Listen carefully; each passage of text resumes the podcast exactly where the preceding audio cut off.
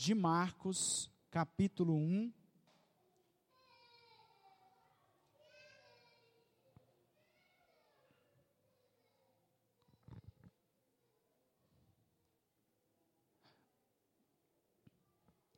Marcos 1.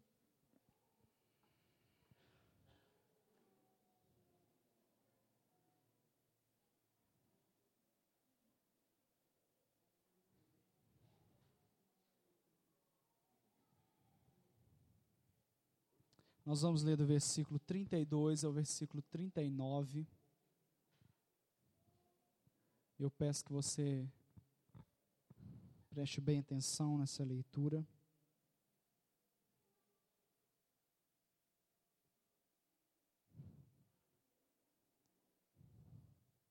Aliás, vamos ler do 29 ao 39.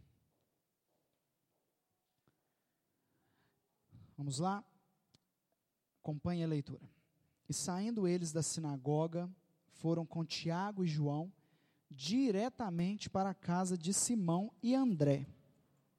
A sogra de Simão achava-se acamada, com febre, e logo lhe falaram a respeito dela. Então, aproximando-se, tomou-a pela mão e a febre a deixou. Passando ela a servi-los. À tarde, ao cair do sol, trouxeram a Jesus todos os enfermos e endemoniados. Toda a cidade estava reunida à porta, e ele curou muitos doentes de toda sorte de enfermidades. Porém, expeliu, ah, também expeliu muitos demônios, não lhes permitindo que falassem, porque sabiam quem ele era. Tendo se levantado alta madrugada, Saiu, foi para um lugar deserto e ali orava. Procuravam-no diligentemente Simão e os que com ele estavam. Tendo-o encontrado, lhe disseram: Todos te buscam. Jesus, porém, lhes disse: Vamos a outros lugares, às povoações vizinhas, a fim de que eu pregue também ali, pois para isso é que eu vim. Então foi por toda a Galiléia, pregando nas sinagogas deles e expelindo os demônios. Vamos orar? Pai, no nome de Jesus, nós estamos mais uma vez diante da tua viva, eficaz palavra e pedimos que ela seja, nesta noite, eficaz no nosso coração e que possa promover a uma mudança de dentro para fora. Que possa, Senhor, nos direcionar, nos dirigir, nos capacitar, nos empoderar, para que possamos, ó Deus, não ficar aqui ah, como meros ouvintes, como meras pessoas que ouvem, ouvem e ouvem, frequentam, frequentam os cultos e permanecem da mesma forma. Pai, nós pedimos que a tua palavra entre no mais profundo do nosso coração. Nós oramos no nome de Jesus. Amém. Amém. Queridos, nós estamos ah, meditando nessa série chamada Senhor do Tempo. E nós já fizemos duas mensagens, depois você pode ouvir o áudio das mensagens no canal da igreja no YouTube. E hoje nós vamos falar sobre esse tema, prioridade. E eu queria que você prestasse muita atenção, porque talvez este, este seja um tema mais delicado por se tratar do ministério de Jesus, que muitas vezes nós não entendemos qual é o foco do ministério de Jesus. Para que que ele veio? Nós vemos muitas coisas que ele fez, mas não sabemos exatamente o foco do ministério de Jesus. Nós já trabalhamos aqui uma pergunta que é por que, que nós vivemos ocupados e cansados? Nós estamos falando sobre administrar o nosso tempo. Nós estamos aí voltando um período de férias, pensando um pouco sobre o nosso tempo, sobre o nosso descanso, sobre a nossa vida de trabalho e descanso. Que muitas vezes, para muitas pessoas, só tem o trabalho e não tem o descanso. Então, nós estamos nos perguntando todos esses domingos ah, por que, que nós andamos tão ocupados e cansados? Por que, que nós andamos agitados? Por que, que nós estamos constantemente como pessoas que uh, vivemos cansados, vivemos estressados, vivemos sobrecarregados, e nós já fizemos uh, essa pergunta algumas vezes, já respondemos que talvez seja por causa do orgulho, talvez seja porque você está fazendo o que você não foi chamado para fazer, e talvez a resposta de hoje é porque nós não uh, estabelecemos prioridades, não colocamos o mais importante em primeiro lugar. Talvez seja esse um dos motivos pelos quais nós andamos cansados, andamos sobrecarregados, somos estressados e vivemos aí com um fardo nas nossas costas, que de vez em quando dá vontade de chutar o balde, deixar menino, deixar mulher, deixar filho e ainda vai, morre alguém da nossa família, e ainda vai, perde uh, uh, um emprego, e a gente já estava sobrecarregado, e ainda vem outra carga ainda maior sobre nós. Então, eu queria que você pensasse nessa resposta. Mas, uma outra pergunta nós precisamos fazer. É, o que, que nós devemos priorizar? E aqui a nossa resposta tem que ser puramente bíblica. Nós temos que pensar biblicamente. O que que a Bíblia, o que que a palavra de Deus nos ensina sobre prioridade? O que que vem primeiro, o que que vem depois? Nós precisamos pensar sobre isso. Porque senão nós vamos ficar fazendo ah, coisas que nós deveríamos estar fazendo em primeiro lugar, nós estamos fazendo em terceiro lugar e assim vice-versa. Nós precisamos estabelecer uma prioridade. Semana passada nós colocamos uma pirâmide, mas hoje a pirâmide é um pouco diferente, que eu queria que você pensasse. Nessa pirâmide, o topo ah, está presente Deus. Deus. E eu quero que você entenda muito bem o que eu vou falar aqui. Ah, em primeiro lugar, Deus em segundo lugar você, em terceiro lugar o próximo. E eu quero que você entenda bem o que eu vou falar, para você não achar que uma coisa anula a outra. É isso que eu quero que você entenda. Porque quando nós falamos de primeiro Deus, nós estamos falando de uma vida devocional e de relacionamento de intimidade com Deus. Nós estamos falando de ter uma vida com Deus. E uma vida com Deus não se resume ao domingo. Uma vida com Deus, se você a, a, abre a sua Bíblia apenas aqui no culto, ou se você só tira um momento de oração no culto, a, você está desviado dentro da igreja. nós não podemos resumir a nossa vida como corpo de Cristo entre quatro paredes. Nós não podemos estar resumidos a isso daqui ah, eu costumo dizer que isso daqui é a sobremesa. A sobremesa, ela sustenta alguém? Você passa o dia inteiro comendo porcaria, mas você sente falta do arroz com feijão, não é verdade? Você vai, às vezes a gente vai em Moimirim, vai em Manhuaçu, passa lá na pastelaria do é, Ziquita, né? Como é que é? Ziquita. Passa lá na pastelaria do Ziquita, come pastel, estou almoçado. Aí você chega em casa, você sente uma falta de algo. Porque às vezes a nossa vida espiritual se resume a isso daqui, ó. Isso daqui é muito bom, mas isso daqui é sobremesa. Nós temos que ter feito a nossa refeição em casa. Por isso que as igrejas estão, às vezes, tão deficitárias em entender da palavra de Deus, porque muitos cristãos só estudam a palavra ah, na igreja. Em segundo lugar, eu queria que você entendesse muito bem o que eu vou falar, porque uma coisa está ligada na outra. É a sua saúde, uh, o seu psicológico e a sua vida espiritual. Então perceba que está ligado uma coisa à outra. Uh, uma coisa depende da outra. À medida que você se alimenta de Deus.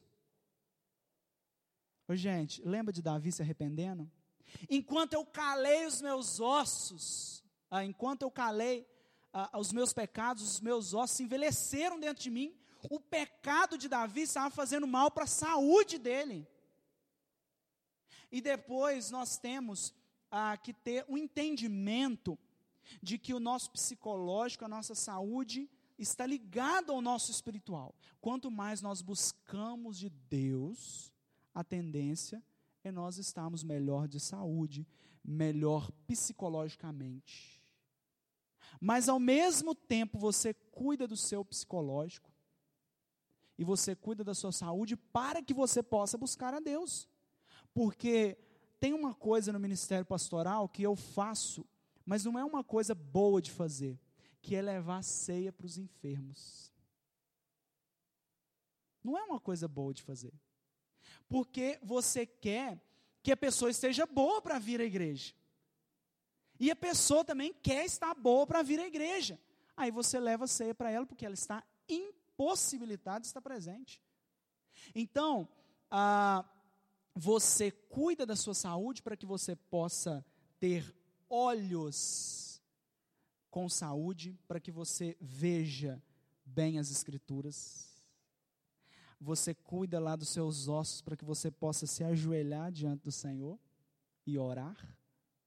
E assim a gente vai cuidando de nós para que nós possamos a, a, ter um pouco mais de Deus, e assim que nós buscamos mais de Deus, nós também a, somos preenchidos. E eu queria colocar aqui em terceiro lugar, que é o próximo. Aí você pode dizer, pastor, o texto, quando Jesus fala, é, buscai, pois, em primeiro lugar o reino de Deus e a sua justiça, e estas coisas vos serão acrescentadas. Ou amar a Deus sobre todas as coisas e ao próximo como a ti mesmo. Já pressupõe que nós amamos a nós mesmos. Já é um pressuposto básico. Já é um pressuposto básico. Então nós temos aqui talvez uh, um, uma ordem que nem sempre se aplica, porque teoricamente, família vem em primeiro lugar. E depois nós temos igreja. E depois amigos. Porque se você não pastoreia sua família, como que você vai pastorear a igreja? Ou você que é um líder na igreja?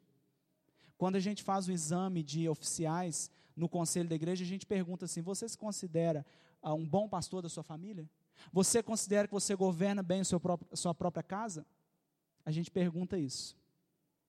E a gente obtém algumas respostas interessantes. Às vezes, uh, a gente leva uns tapas na cara. Um dia eu estava muito irritado e uma pessoa uh, chegou para mim e falou assim: Mas por que, que você está tão irritado? Aí eu falei: Olha, eu tento no máximo, dentro da igreja, não descontar talvez o meu estresse nas pessoas. Aí, quando eu chego diante da minha família, como eu estou acumulando, acumulando, acumulando, acumulando estresse, aí quando eu chego diante da minha família, às vezes eu acabo descontando a minha família. O que é terrível. O que é errado. Não justifica eu estar estressado. Então, estabeleça prioridades. Nós temos que saber o que priorizar. Eu queria citar aqui uma canção desses dois desses dois servos do Senhor, que é o Gerson Borges e o Paulo Nazaré. Uh, o nome da canção é Hoje. E a letra diz: Hoje eu vou brincar com meu filho. Hoje eu ligo até para o meu velho. E perceba, hoje eu priorizo na agenda o Espírito Santo, o Filho e o Pai. Hoje vou fazer exercícios, hoje sem a televisão. Hoje menos carboidratos, mais legumes, verduras, mamão.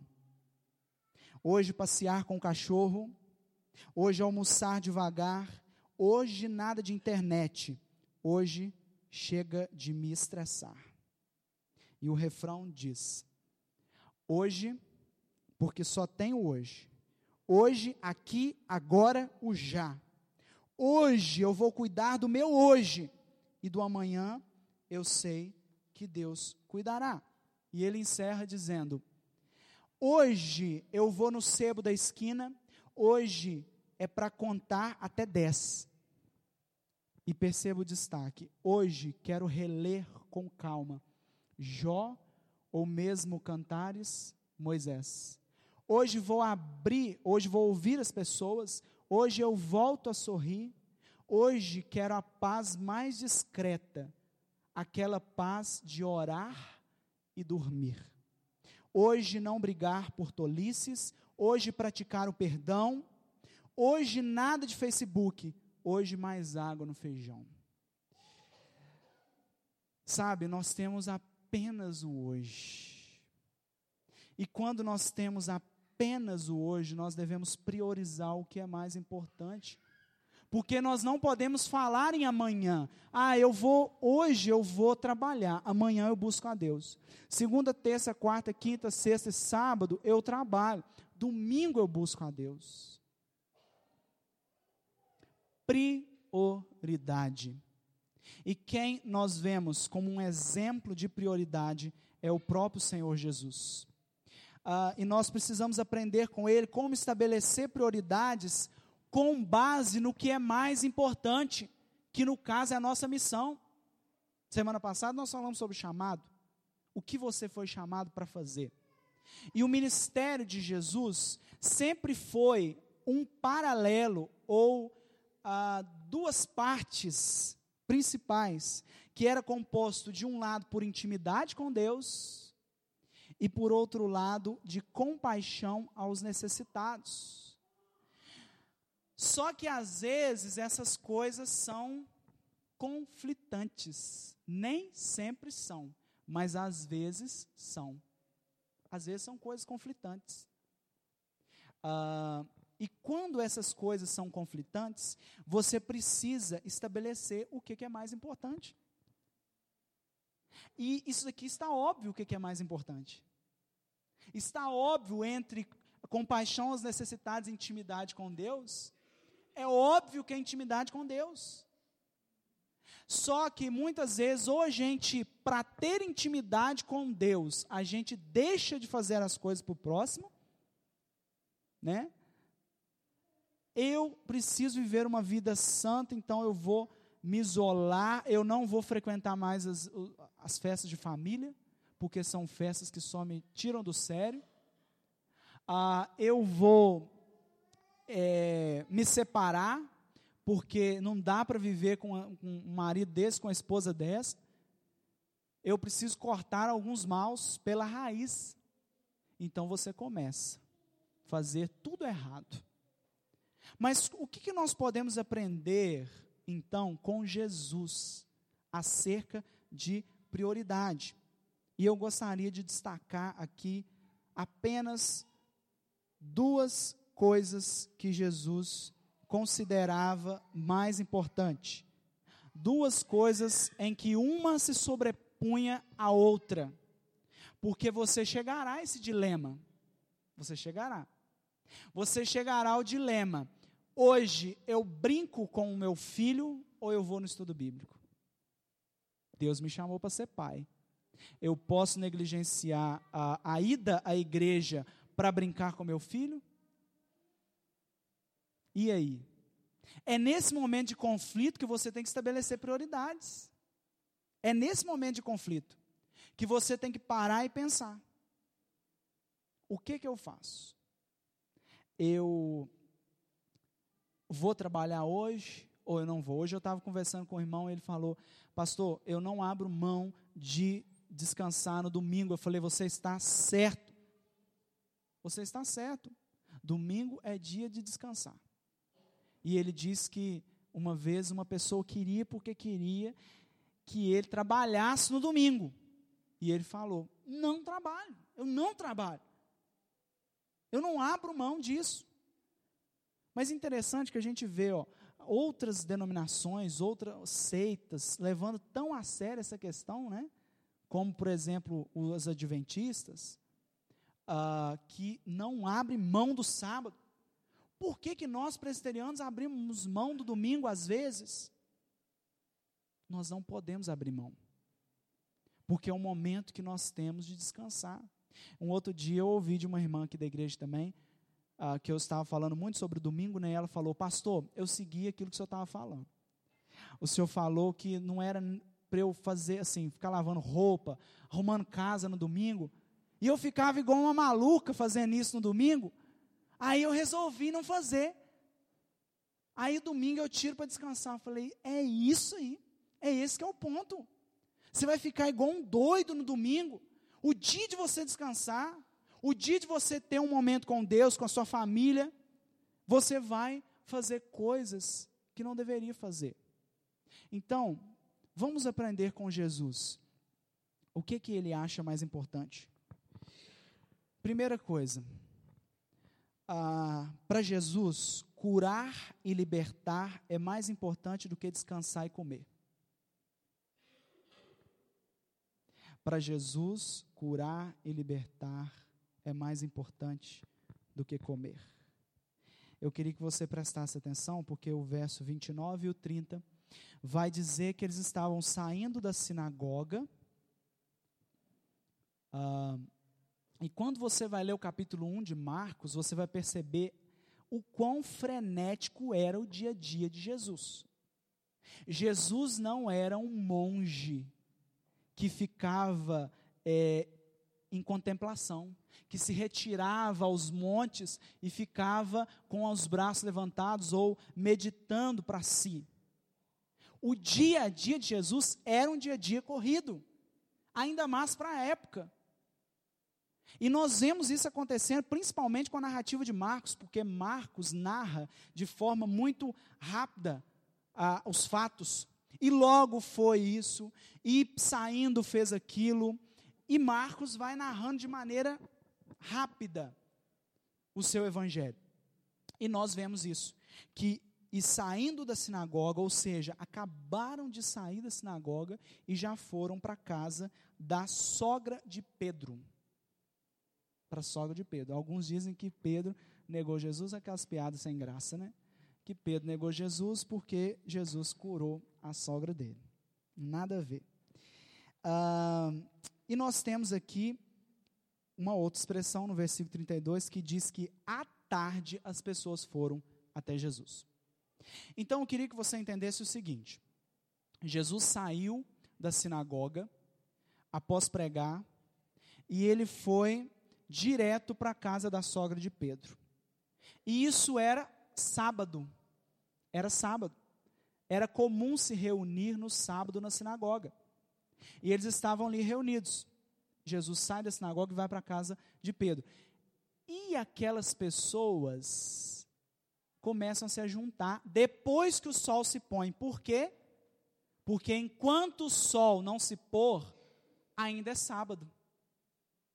Então os judeus só iam até Jesus, ou só foram até Jesus depois que o sol se pôs, porque aí já não tinha mais peso da lei.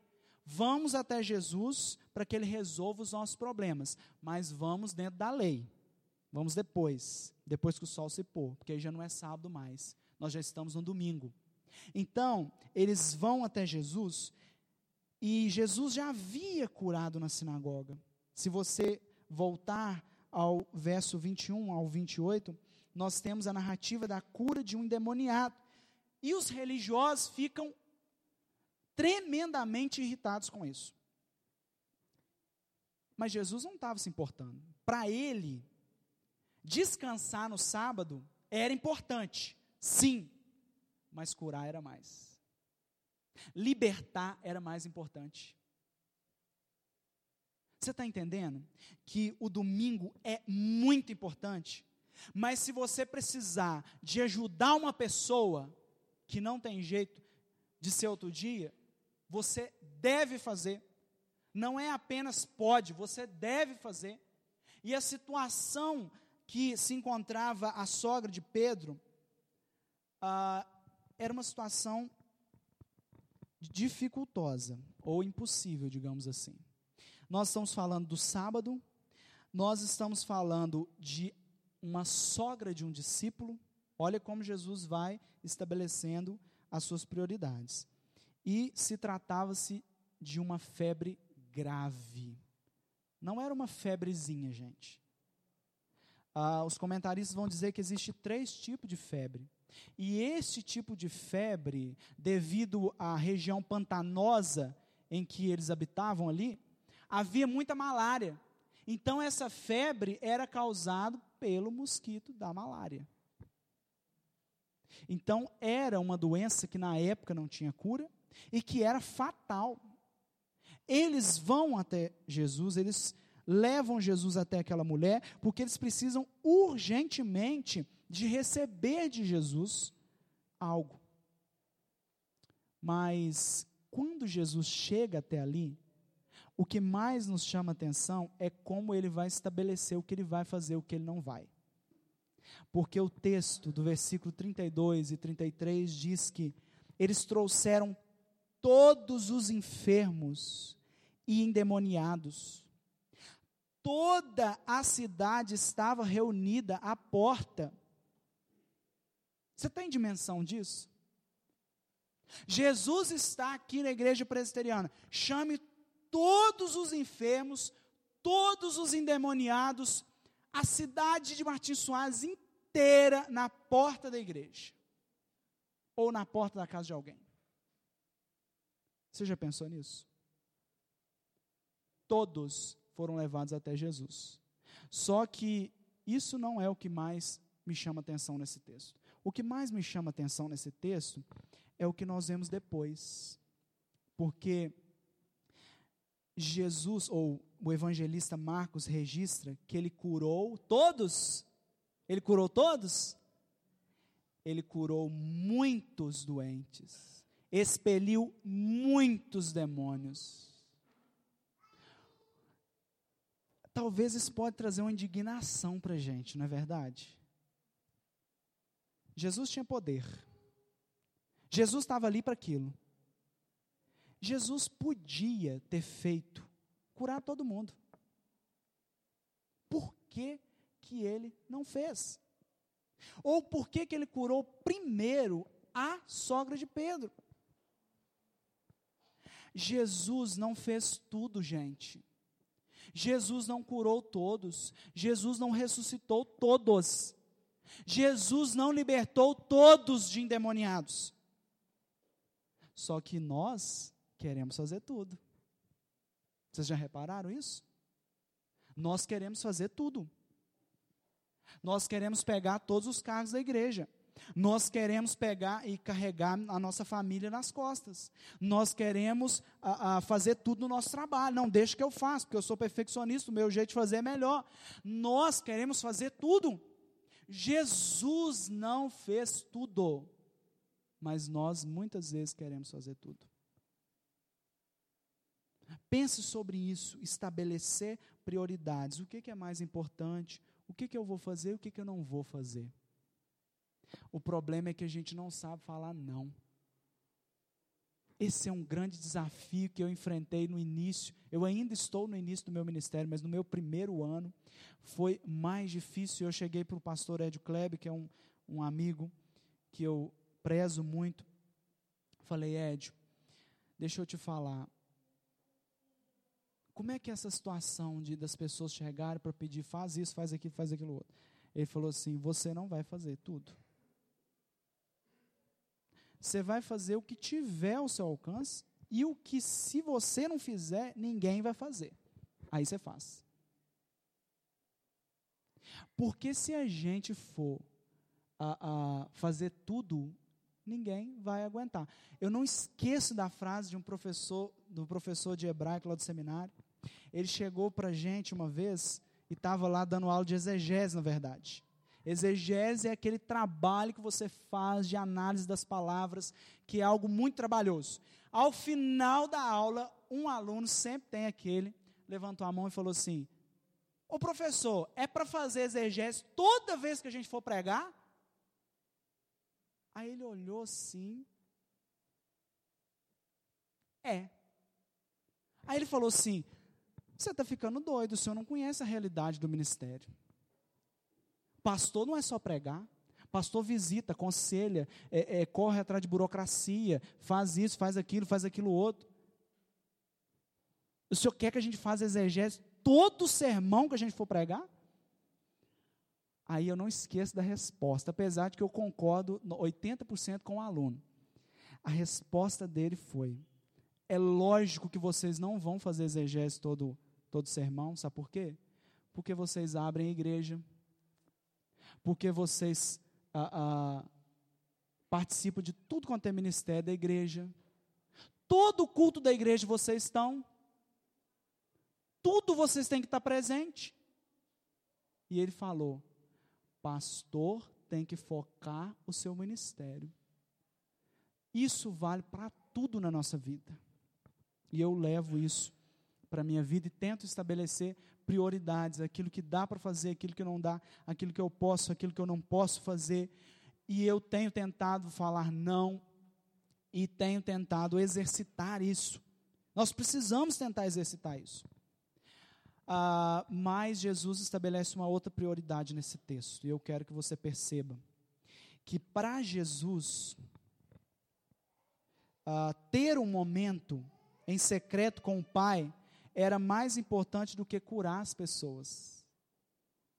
Por um lado, ele curava pessoas e era mais importante do que descansar e comer, porque se você for olhar o evangelista Mateus, ele registra que eles estavam tão ocupados que eles não tinham tempo nem para se alimentar.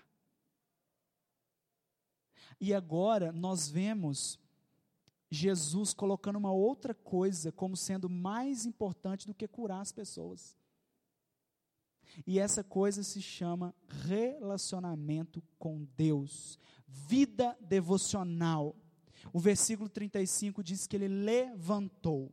E eu queria que você percebesse que ele se levanta de madrugada, ou seja, é aquela velha história, a, daquela velha pergunta: O que, que você faz de meia-noite às seis? Pastor, não tem tempo para orar que, que você faz de meia-noite às seis? Essa é a lógica também de Jesus. Porque se ele trabalhou o dia inteiro, trabalhou, trabalhou, trabalhou, trabalhou, e chegou no final, e agora? Ele acorda de madrugada para orar. E quando nos falta tempo, nós temos que arrumar o tempo. Quando se trata de relacionamento com Deus. Quando se trata de relacionamento com Deus, nós temos que arrumar o tempo, porque Deus nos deu 24 horas, e 24 horas é muito tempo. Depois nós vemos que ele foi num lugar deserto para orar.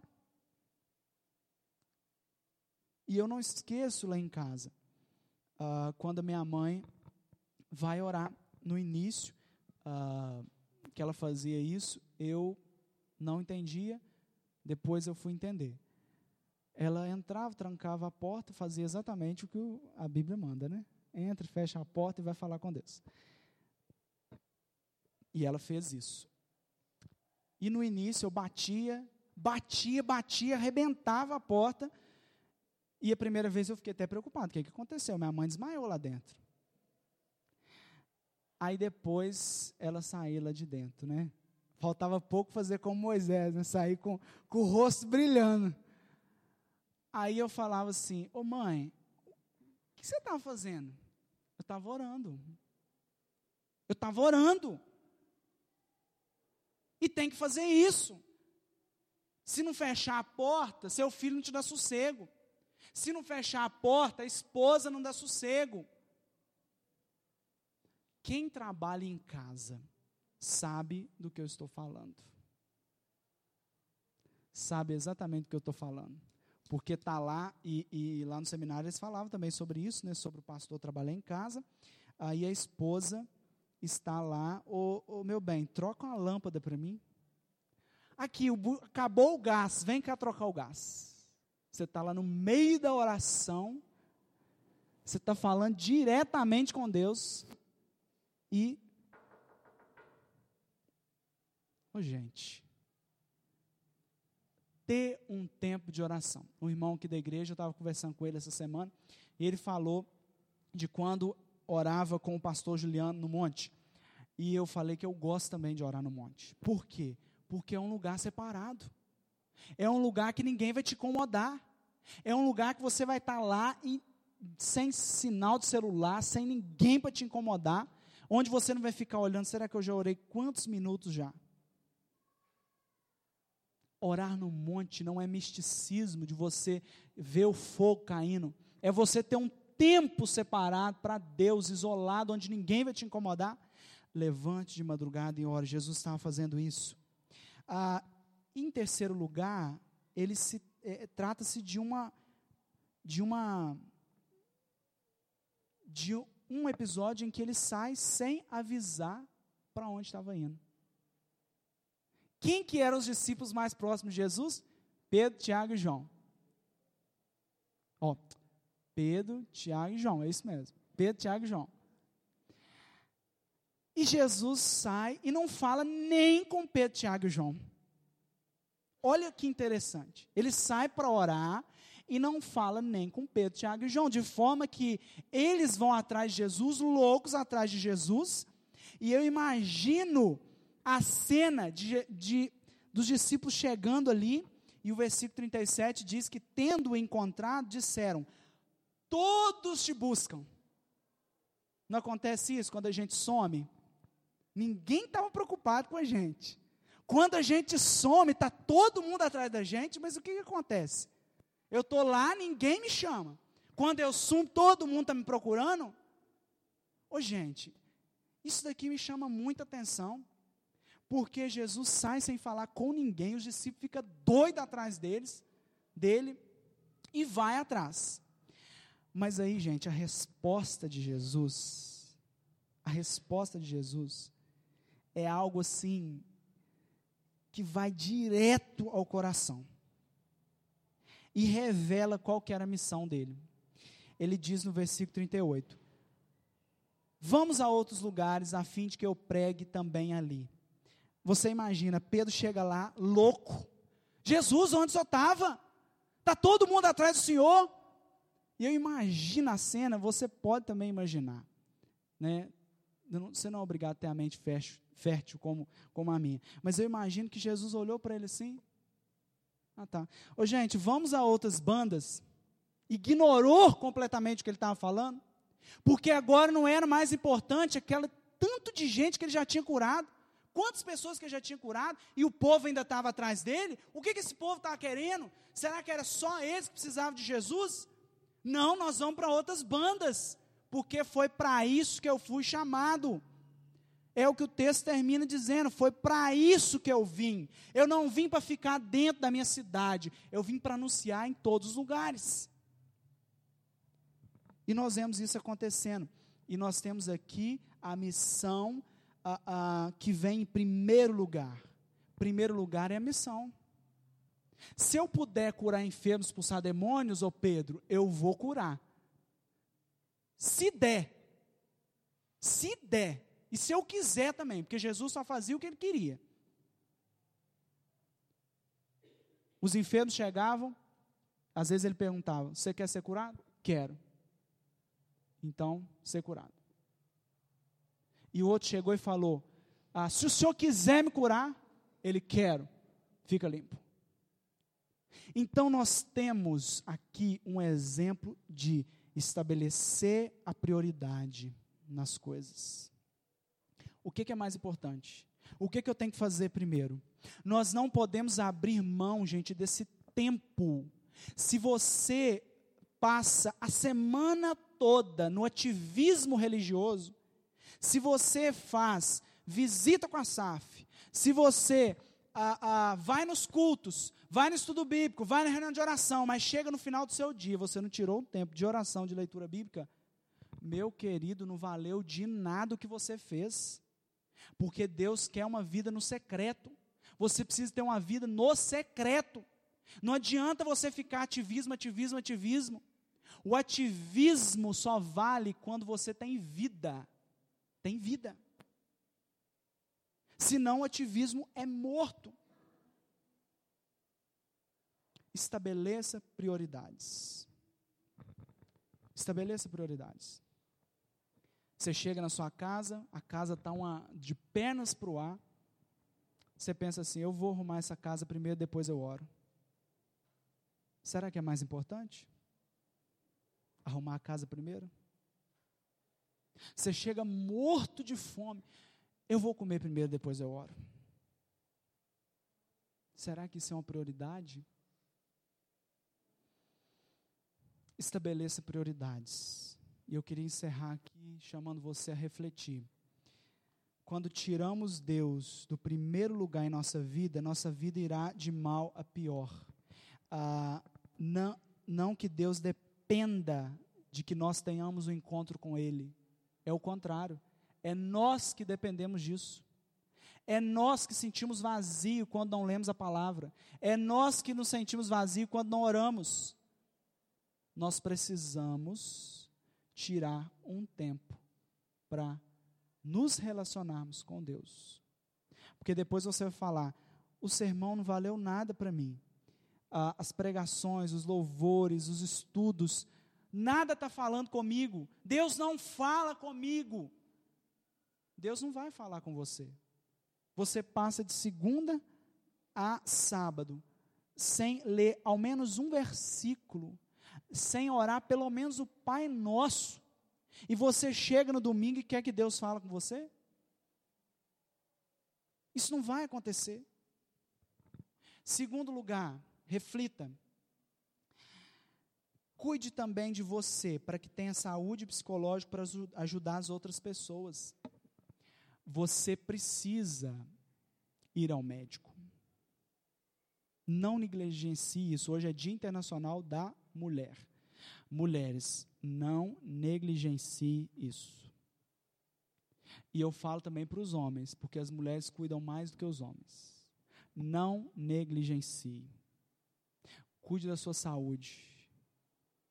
Eu fui visitar o pastor Newton essa semana, passei lá na casa dele. E ele estava contando, né? Perdeu o irmão esses dias. E ele estava falando sobre ah, tudo, né? Que, que, vem sobre a vida da gente, as adversidades. Ele falou dos problemas de saúde que ele está. E eu falei, pastor, tia, caminha, pastor. Faz uma caminhada, pelo menos. Aí a pessoa vê a gente na academia, acha que a gente está cuidando da, da beleza. da beleza. Antes fosse da beleza. Você que passa sem fazer uma atividade física, para você ver o que, que seu corpo vai virar. Eu cheguei de férias e ainda não voltei o ritmo. Gente, isso é horrível. Horrível. Nós temos que cuidar da nossa mente, do nosso corpo, temos que exercitar tudo para estarmos é, é, plenamente prontos para vir à igreja, para buscar mais a Deus. E eu quero te convidar a começar hoje e separar o que é mais importante do que é menos importante. Pense no seu dia amanhã. O que, que você vai fazer amanhã? Vou fazer isso, isso, isso. Ah, dessas três coisas, isso daqui é mais importante. Eu não posso abrir mão. Por isso que muitas pessoas fazem a devocional no início do dia. Por quê? Porque aí não vai postergando, postergando, para chegar no final não ter nada. Pense nisso, reflita. Você precisa de um tempo com Deus, de um tempo no secreto. Quero convidar você para fechar os seus olhos neste momento, para nós orarmos, pedindo ao Senhor que nos ajude a estabelecer essas prioridades. Senhor,